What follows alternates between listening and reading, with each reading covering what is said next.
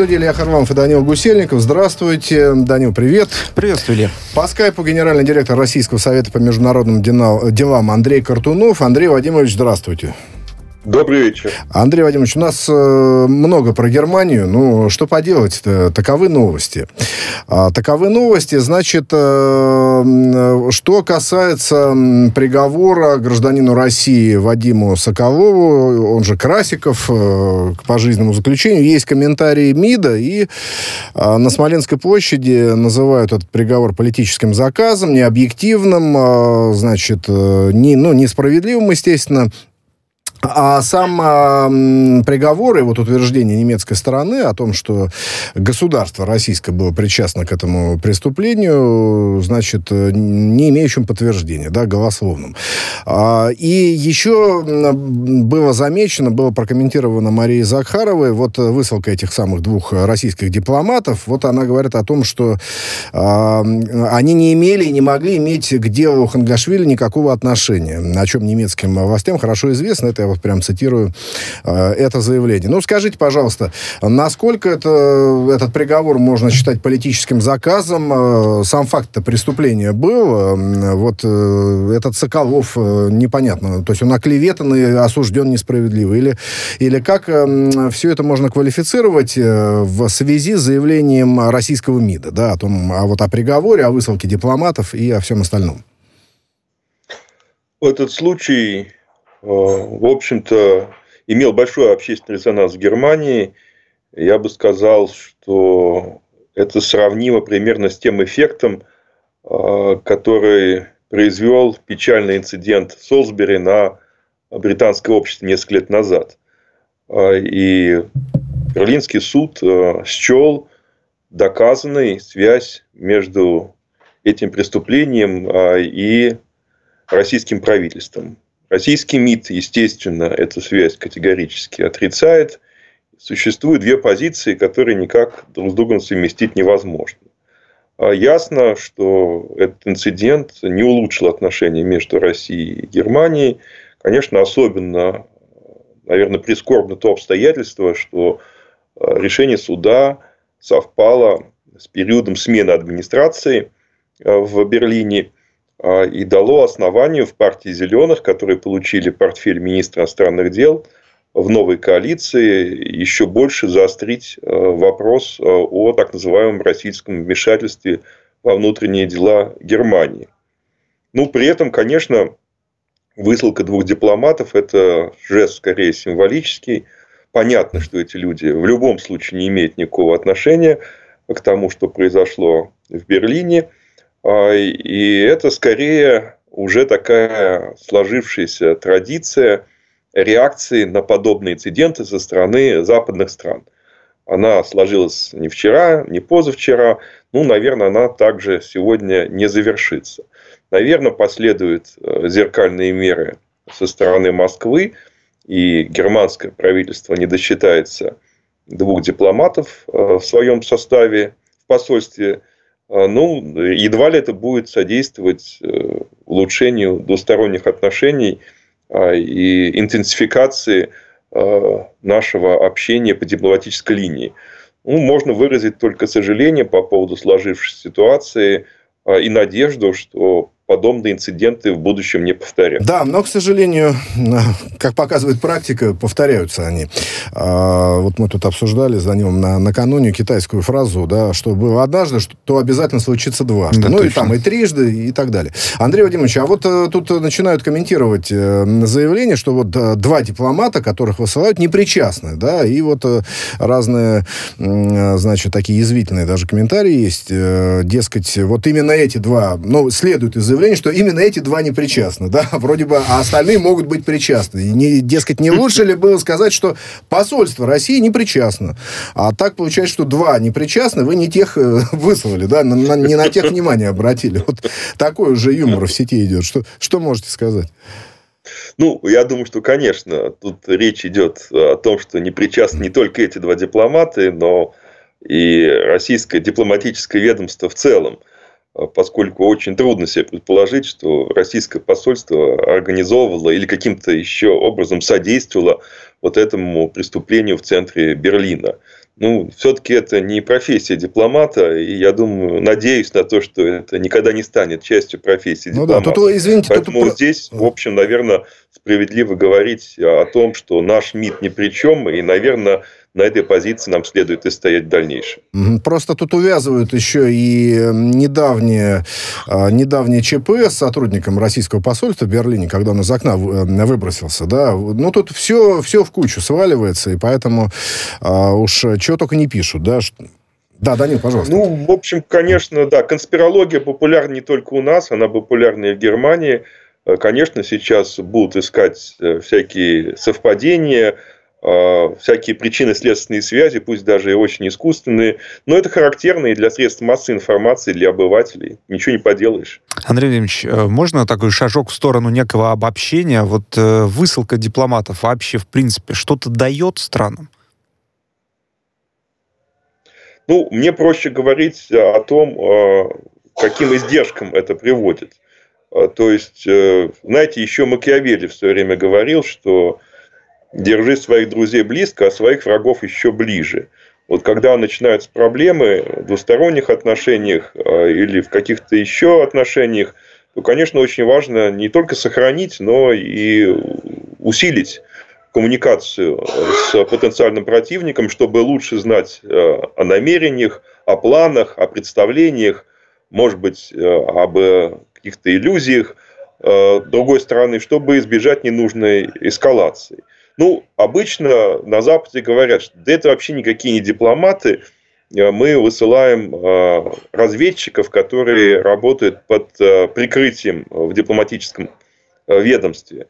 Но даже если это так, даже если предположить, что все высылаемые люди на самом деле это люди, которые имеют какие-то дополнительные функции по линии разведки, и это известно принимающей стороне, то, конечно, лучше их оставлять на месте, поскольку о них уже э, есть базовая информация. По крайней мере, что-то известно. Если, можно да. сказать, засвечены. А ведь на их место пришлют другу, других, и еще их придется потом разрабатывать. Засвечивать, да, еще засвечивать придется. времени и сил.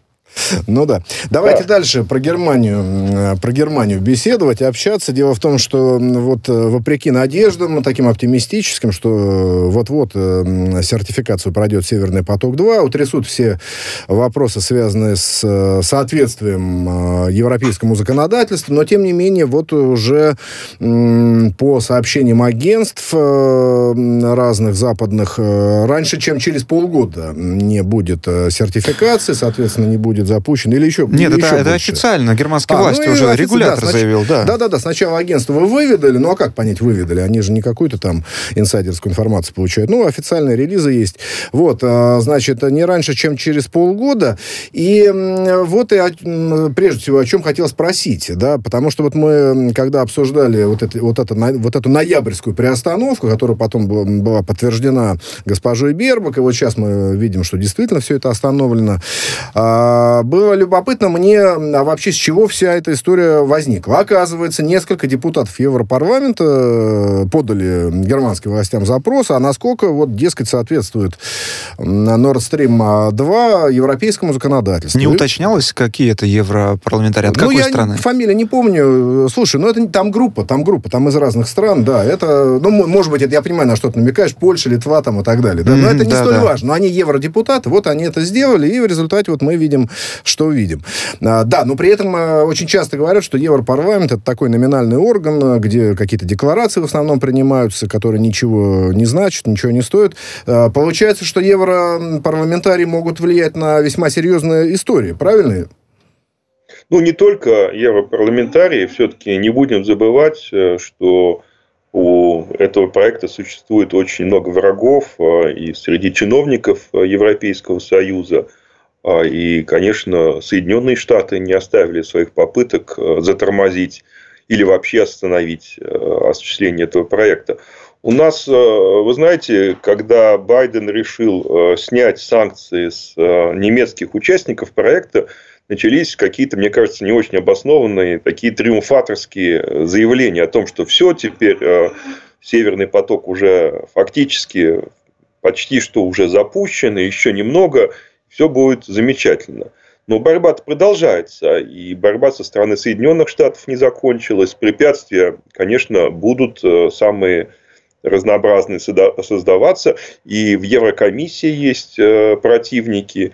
Да и, в общем-то, посмотрите на новую коалицию, которая пришла к власти в Берлине. Зеленые, а зеленые, напомню, контролируют портфель министра иностранных дел, они всегда были против Северного потока. Они высказывались э, последовательно за то, чтобы переходить на возобновляемые источники энергии. Тем более, судя по всему, многие оппоненты исходят из того, что вот, вот этот отопительный сезон э, уже э, для Северного потока-2 пропущен. То есть, в любом случае, газ по этой трубе не пойдет зимой, и на цены в Европе он не повлияет.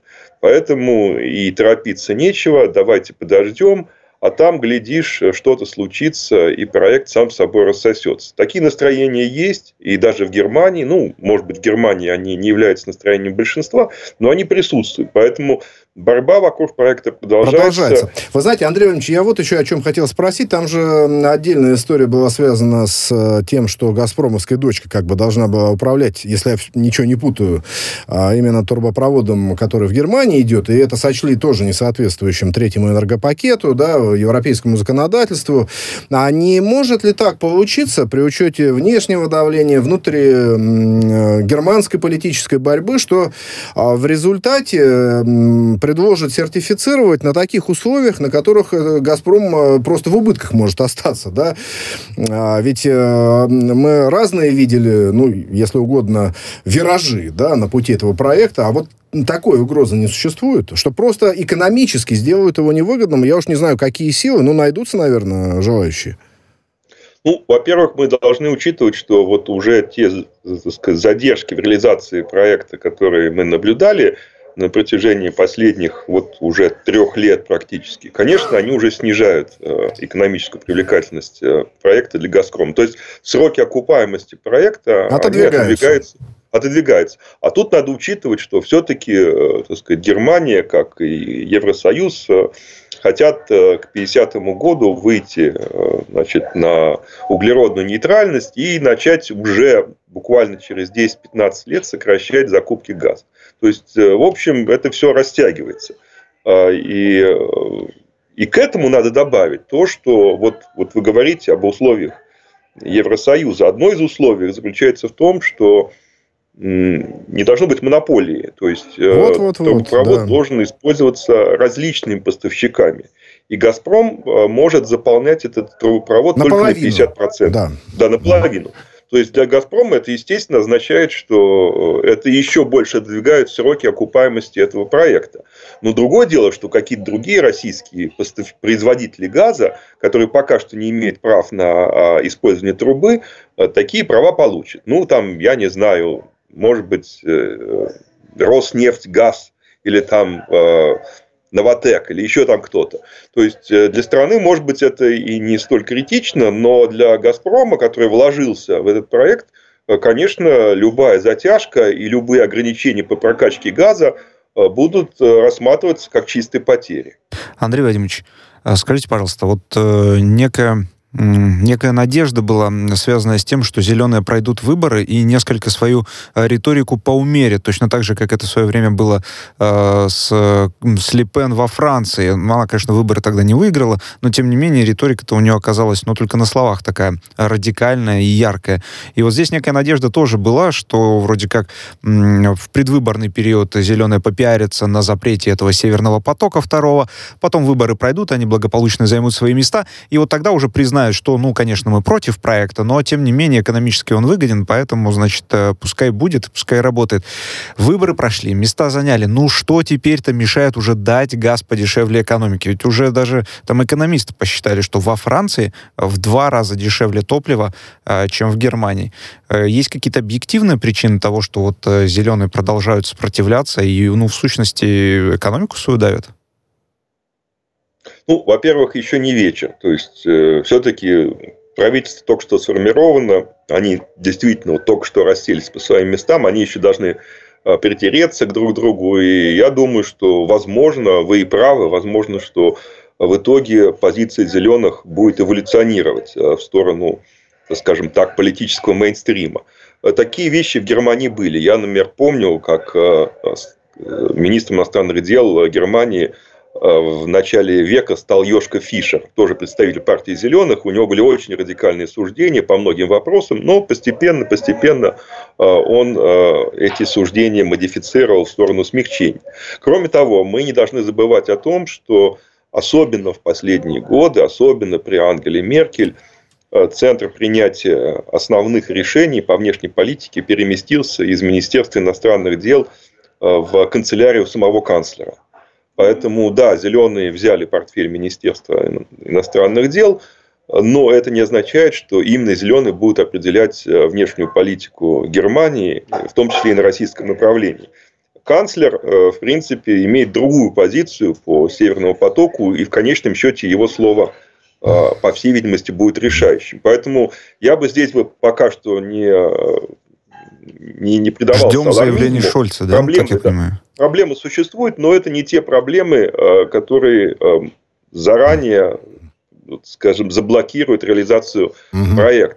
Еще ну, в общем, да, да, да, не все, конечно, потеряно, мягко говоря, аккуратно выражаясь. Но продолжаем нашу увлекательную беседу о Германии. Дело в том, что подсыпали немцы в туфли толченого стекла, но это согласно заявлению Марии Захаровой, которая поздравлять приехала на новый э, немецкоязычный канал Арти, э, значит, в день его запуска, а в результате а, не цвет цветами и добрыми пожеланиями поздравили, как говорит Мария Захарова, а этим самым толченым а, стеклом. Ну вот э, мы помним, да, что в сентябре два канала было заблокировано YouTube, э, было объяснение, что нарушают они, э, значит, правила, ну, условия использования этих каналов.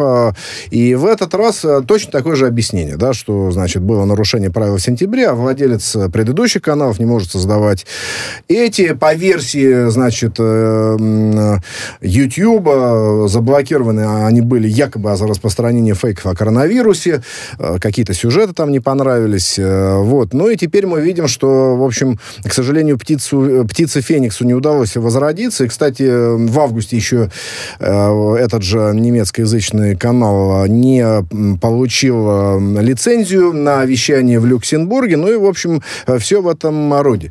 Скажите, пожалуйста, пожалуйста, Андрей Вадимович, но это тоже часть э, вот этих сложных, витиеватых отношений Москвы или Берлина, или все-таки здесь такая э, сугубо техническая история, ну вот Ютубу не понравилась э, какая-то информация в материалах Арти, и, и вот он решил, что каналы надо блокировать.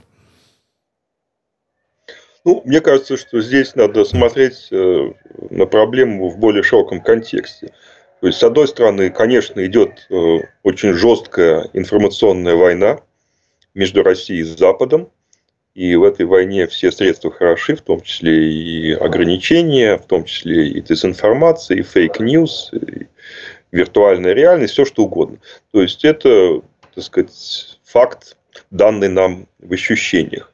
А с другой стороны, э, мы видим ситуацию, это особенно ярко проявилось во время последних выборов в Соединенных Штатах, что крупные вот такие э, информационные кампании, они э, активно вмешиваются в э, политику и не несут при этом никакой ответственности. То есть, ну, там, конечно, вот можно говорить о России, но можно говорить там и о президенте Трампе, которому тоже заблокировали выход. Да, в Твиттер не мог писать. Да, это, в общем, конечно, ставит вопрос о том, как э, дальше регулировать работу вот этих провайдеров э, э, крупных сервисов, социальных сетей и, и того же YouTube, и Просто, вы знаете, и вот пока... извините, знаете, что непонятно? Потому что в силу того, что блокировало это не германское правительство, ну, в данном случае, да, а YouTube, а, насколько этот э, ресурс, эта площадка популярнейшая в мире, она аффилирована с теми или иными правительствами. Э, я сейчас говорю не про американское, да, а вот про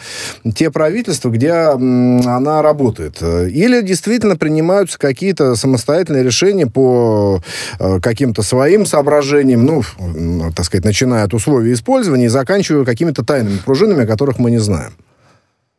Ну вот, мне кажется, что здесь надо говорить не столько о конкретных правительствах, сколько о определенных политических силах, на которые э, ориентируются те или иные крупные э, компании интернет-сектора. Ну вот, скажем, я говорил о, о, о, о Трампе и могу добавить, что его заблокировали тогда, когда он еще был президентом. Президентом, да. То да. есть да, то есть, в общем, говорить, что это там заказ Белого дома, Государственного департамента в данном случае не приходится. Поэтому... И, кстати, э, извините, пожалуйста, не только был президентом, а, по-моему, в этот момент уже компания шла. То есть, э, да, да эта площадка да, важна давайте. была ему, как э, трибуна. Ну, конечно, конечно. Он сейчас, кстати, создает свою интернет-компанию. Если вы за этим следите, то он уже собрал там больше миллиарда долларов. В общем, довольно интересный эксперимент. Посмотрим, что из этого получится. Но вот я думаю, что э, было бы упрощением говорить, что эти компании получают прямые указания от тех или иных правительств. Угу. Это, ну, добавит, совсем... да, добавит еще своих пару миллиардов, и что-нибудь точно получится. Что, что мешает? Мне да? в этой истории очень э, удивило то, что вот э, RT немецкий был популярнее, чем Deutsche Welle, например. Да, там рейтинг, э, по-моему, четвертый по популярности, четвертый, да, да. если я не ошибаюсь. Да. Андрей Владимирович, а можно небольшой вопросик? Вот э, с, со следующего года, если я правильно помню, должны будут открыть зарубежные вот эти интернет-компании свои представительства в России, и вот в этом ключе уже совсем по-другому будет разговор с тем же Ютубом, например, например, будет какой-то торг?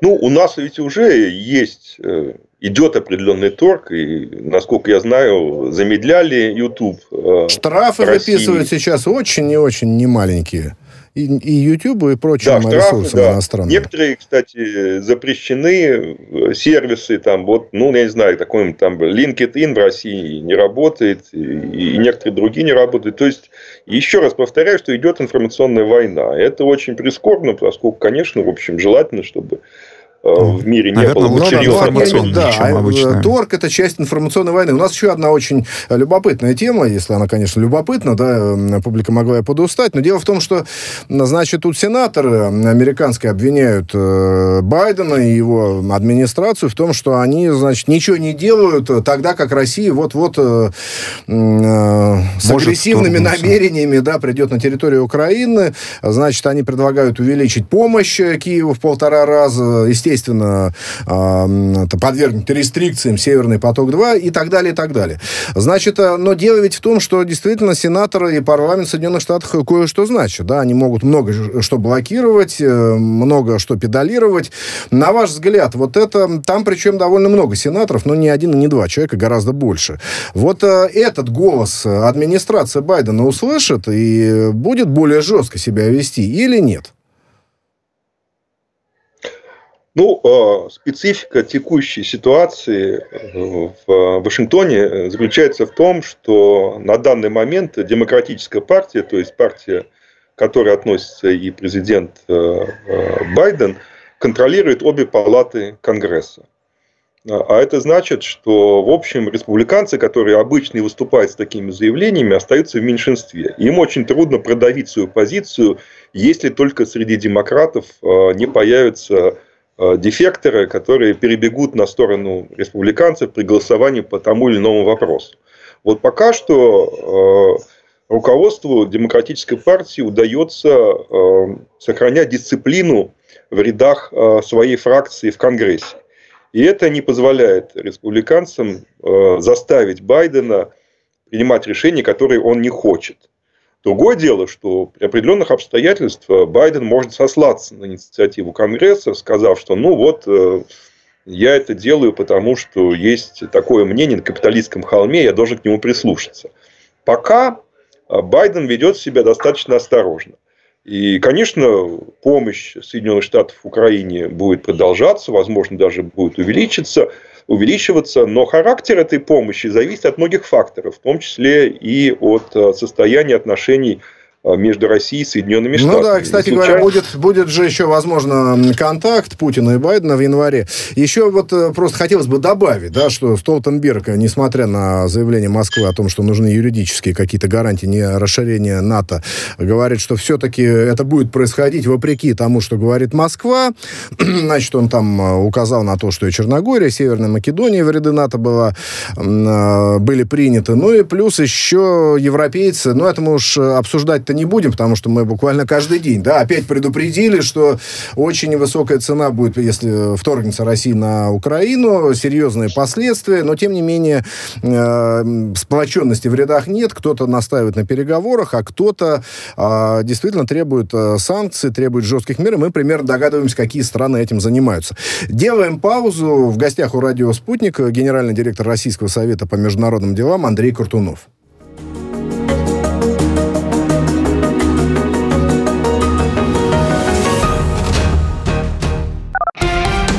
Радио «Спутник».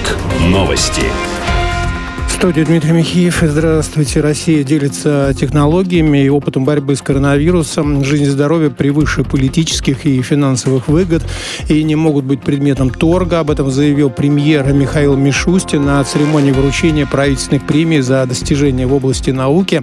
Он сказал, что главная задача властей России состоит в том, чтобы укрепить научный потенциал страны и войти в пятерку мировых эм, лидеров в области приоритетных исследований. Мишустин также подчеркнул, что новые вызовы в современном мире становятся глобальными, и противостоять им возможно только объединив усилия всех стран. Расходы на национальное сопротивление засекретили на Украине. Спутник сообщает, что Верховная Рада приняла законопроект, который закрывает все закупки, которые касаются так называемого движения национального сопротивления.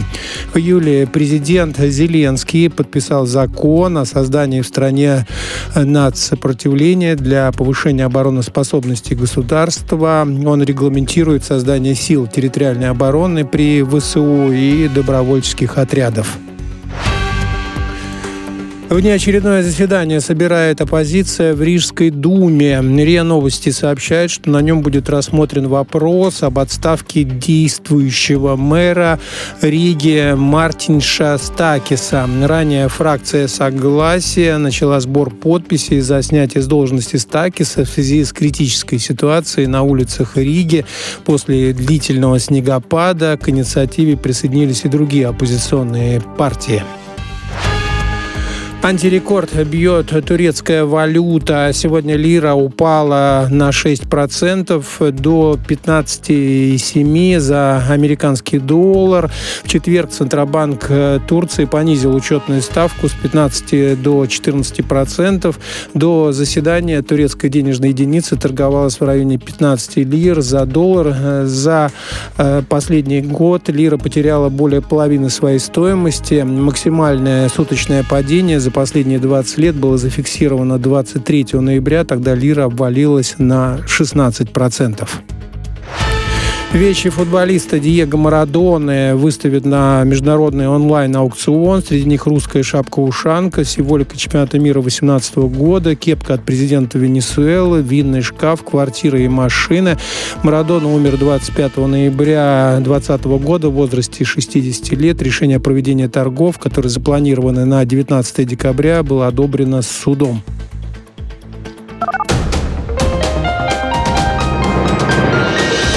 Следующий выпуск на «Спутнике» через полчаса.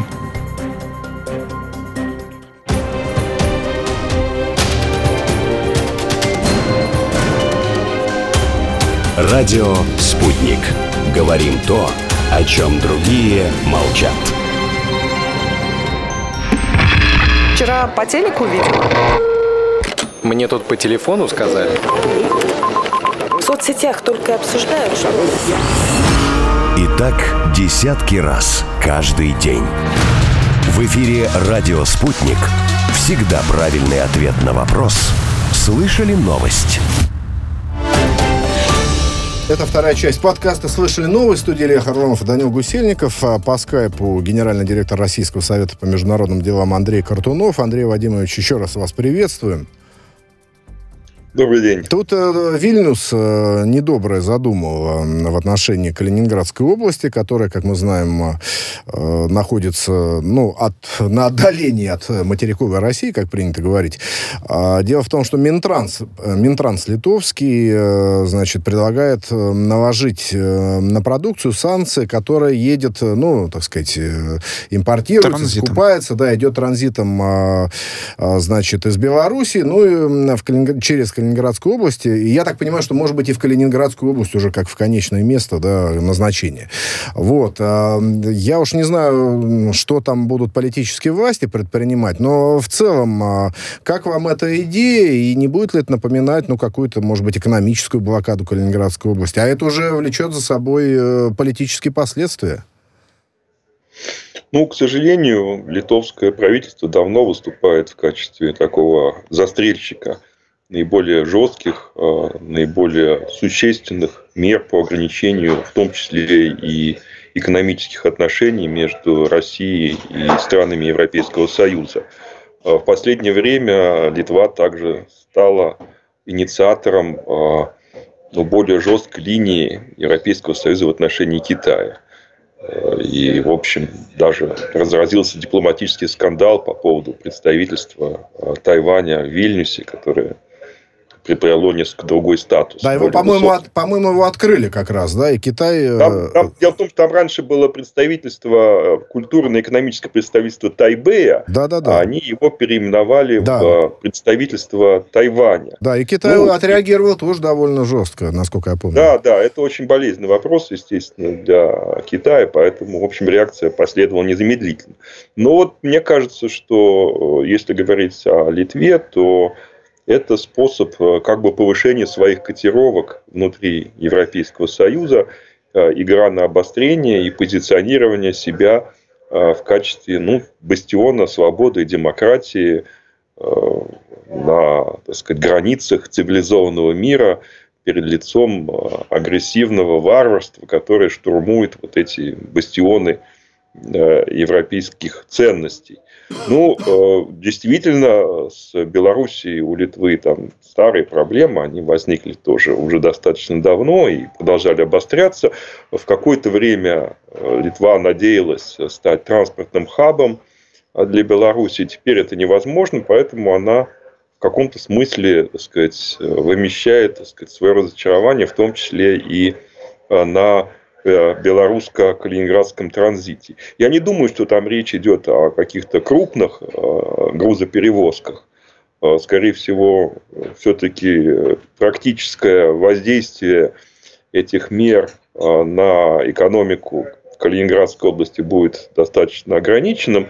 Но это, конечно, еще Ну, тут по один Беларуси неприятный- хотят, да, хотят э, прежде всего удар по Беларуси нанести, даже не по, не по Калининградской. Калининградская, она тоже, естественно, под прицелом, что называется. Но прежде всего, чтобы белорусская продукция вот э, никуда не следовала. Хотя сама же Литва, точнее ее некоторые высокопоставленные чиновники в скандальной ситуации оказались из-за того, что вот э, продукцию Беларусь калия через свою территорию, м, значит, несмотря на санкции европейские, э, таскали, вот, э, получив деньги, там, предоплату какую-то. Э, Так что, видимо, может быть, они как-то пытаются еще и э, подорванное реноме, что ли, свое таким образом поправить. Э, Вот тут мы ошиблись, тут немножко накосячили, зато мы здесь, так сказать, будем впереди локомотива бежать. Ну, наверное, это так. Ну, я бы еще бы сказал, что, конечно, будущее вот железных дорог Литвы напрямую зависит от объемов транзита, в том числе белорусского транзита. Поэтому, если эти ограничения сохранятся, то, конечно, это приведет э, к очень печальным последствиям, э, наверное, и не только для железных дорог э, Литвы, но и в том числе для для Клайпецкого порта, поскольку он и так уже находится в не самом лучшем состоянии. Значительная часть российского транзита из Клайпеда ушла. Ну и, в общем, мне кажется, что компенсировать это будет очень трудно, скорее всего, невозможно. Просто нету таких аналогичных грузопотоков, на которые бы Литва могла рассчитывать. Да, мне, знаете, в голову такие уже мысли в связи вот с этой историей, да, и с отношениями, ну, например, Белоруссии и Литвы, Белоруссии и Польши, да, там Россия, Украина, Китая и Индии, Китая и того же самого Тайваня, Индии и Пакистан и так далее, да, что вот количество конфликтов между соседями в современном мире не только не уменьшается, да, а наоборот увеличивается, что, казалось бы, вот в этой современной продвинутой цивилизации должно быть наоборот. Э, Андрей Владимирович, как вы считаете, когда-нибудь э, вспять эта река конфликтов э, стран, которые должны как-то жить мирно со своими соседями, эта река повернется вспять или, или никогда? Ну, вы знаете, это, мне кажется, все-таки тенденция не случайная. Вот если взять, скажем, Индию и Пакистан, то или там Россию, Украину, то здесь же вопрос идентичности. То есть Пакистан должен был самому себе доказать, что он другая страна, что это другая культура, что это другая система. И при этом Пакистан исторически, это же часть Индии, все-таки большой Индии, вот, которая входила в Британскую империю. Точно так же, как и Украина, это часть большой России, часть Российской империи, потом Советского Союза. А у Литвы с Белоруссией тоже Великое княжество Литов, Литовское можно вспомнить, да. да, ну тоже есть э, да. всякие. Там, правда, да, речи о железных дорогах еще далеко не было. Да, да, да. Государственным языком там был как раз белорусский язык, а не литовский. То есть там, в общем, можно еще поспорить, э, кто был э, государствообразующим этносом Э, в Великом княжестве Литовском. Поэтому mm-hmm. вот это отстранение, наверное, неизбежно, просто оно принимает такие уродливые формы и, конечно, несет ущерб народам с обеих сторон ну, границ. Да, очевидно. Ну, Наверное, смотри... должно пройти какое-то время. Какое-то время. Это да. такая лирическая пауза у нас была, да, а теперь, да, или еще... Андрей Ильич, у меня вопросу. коротенький вопрос, очень mm. практичный. Стоит ли, э, скажем так, российским городам с возможностью тра- не транзита, а отгрузки в, в портах, э, собственно говоря, Каля того же самого, э, подсуетиться и перехватить этот поток на фоне, скажем, того, что вот Литва то туда, то сюда, то запрещает, то не запрещает, а вот мы надежные партнеры, и, пожалуйста, приходите к нам. Ну, во-первых, э, я думаю, что калий все равно будет экспортироваться. Это э, большой дефицит сейчас на мировых рынках. От экспорта калия зависит э, производство сельскохозяйственной продукции во многих странах, в том числе даже и очень далеких от Беларуси, там в Африке в Латинской Америке.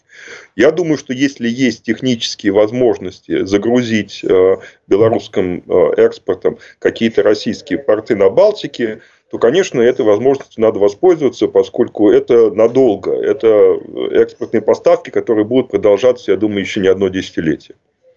Теперь у нас ну, да, общем... Теперь у нас детективная история, да, да, постепенно, значит, спецслужбы американские рассекречивают документы об убийстве а, президента Кеннеди. Ну и, в общем, а, тут э, последняя порция документов, она связана с тем, что Ли Харви Ослит в Москву ездил, и, значит, вот тут он и визу получил довольно быстро, и приводится случай э, Эдварда Картера, международника американского, который тоже тоже там а, было взаимо... ну, связано, скажем так, э, с различными коммунистическими движениями, и там с Ли Харви Освальдом и так далее, и так далее. То есть нет ли такого ощущения, но эта идея-то давным-давно в Соединенных Штатах, что могли быть причастны, значит, к убийству Кеннеди и, Со... и Советы, и Кастро, там, и разные другие режимы. А вот нет ли ощущения, что все-таки вот эта идея становится такой определяющей, доминантной, как-то документы сортируются, прежде чем их публиковать? Хотя есть масса других версий, но все мы не будем рассматривать рассматривают, начиная от э, того, что ФРС могли убрать э, Кеннеди, который хотел, значит, э, передать им эксклюзивное право печатать деньги, вернее, отобрать, наоборот, отобрать, отобрать них, да, да, да, эксклюзивное право, передать там, значит, каким-то другим игрокам, и вплоть до партии войны, вот он переговоры с СССР вел, есть версия, что масоны, которых он начал там прижимать, тоже могли отомстить, и масса, масса других, и военные, и силовики, и все что угодно. Вот что об этом скажете? История уже, так сказать, много десятилетий десятилетие длится, но совершенно не закончено. Да? Точка никакой не поставлена абсолютно. Ну, знаете, я уже давно наблюдаю за а, так сказать, этой историей. И могу сказать, что всякий раз, когда отношения между Москвой и Вашингтоном начинают ухудшаться, а, всякий раз появляется какая-то новая информация, которая, а, так сказать, актуализирует связи между Ли Харви Освальдом и Советским Союзом и Москвой. Хотя, кстати, насколько я помню, он жил-то даже не в Москве, а в Минске. Ну, он ездил вот вроде бы в Москву, да, но тем не менее... Да, да, то есть можно А Минск это был Советский и... Союз, слушайте, но резидент встречался на территории Минска. Это не столь важно, это не принципиально. Да. С кураторами Да, но просто я к тому, что, конечно, какие-то связи Лихарда с Москвой, безусловно, можно выявить, но эти связи едва ли что-то новое появится, что могло бы доказать, что Москва каким-то образом причастна к этому убийству. Э, тем более, что, в общем-то, скажем прямо, что для Советского Союза он был не самым плохим партнером.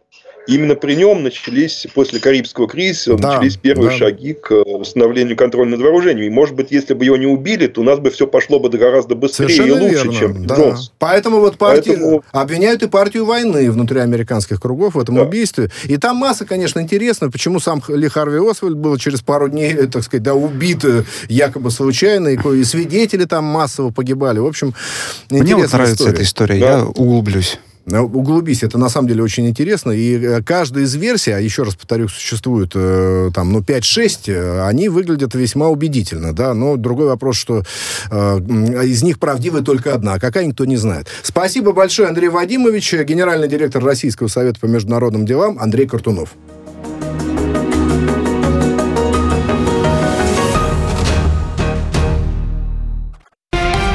Радио «Спутник».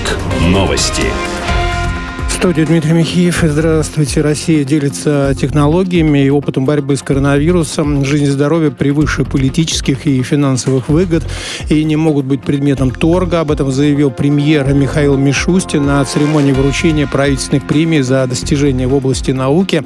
Он сказал, что главная задача властей России состоит в том, чтобы укрепить научный потенциал страны и войти в пятерку мировых эм, лидеров в области приоритетных исследований. Мишустин также подчеркнул, что новые вызовы в современном мире становятся глобальными, и противостоять им возможно только объединив усилия всех стран. Расходы на национальное сопротивление засекретили на Украине. Спутник сообщает, что Верховная Рада приняла законопроект, который закрывает все закупки, которые касаются так называемого движения национального сопротивления. В июле президент Зеленский подписал закон о создании в стране нацсопротивления для повышения обороноспособности государства. Он регламентирует создание сил территориальной обороны при ВСУ и добровольческих отрядах отрядов. Внеочередное заседание собирает оппозиция в Рижской думе. РИА Новости сообщает, что на нем будет рассмотрен вопрос об отставке действующего мэра Риги Мартинша Стакиса. Ранее фракция «Согласие» начала сбор подписей за снятие с должности Стакиса в связи с критической ситуацией на улицах Риги. После длительного снегопада к инициативе присоединились и другие оппозиционные партии. Антирекорд бьет турецкая валюта. Сегодня лира упала на 6% до 15,7 за американский доллар. В четверг Центробанк Турции понизил учетную ставку с 15 до 14%. До заседания турецкая денежная единица торговалась в районе 15 лир за доллар. За э, последний год лира потеряла более половины своей стоимости. Максимальное суточное падение за последние 20 лет было зафиксировано 23 ноября, тогда лира обвалилась на 16%. Вещи футболиста Диего Марадоны выставят на международный онлайн-аукцион. Среди них русская шапка-ушанка, символика чемпионата мира 2018 года, кепка от президента Венесуэлы, винный шкаф, квартира и машина. Марадона умер 25 ноября 2020 года в возрасте 60 лет. Решение о проведении торгов, которые запланированы на 19 декабря, было одобрено судом.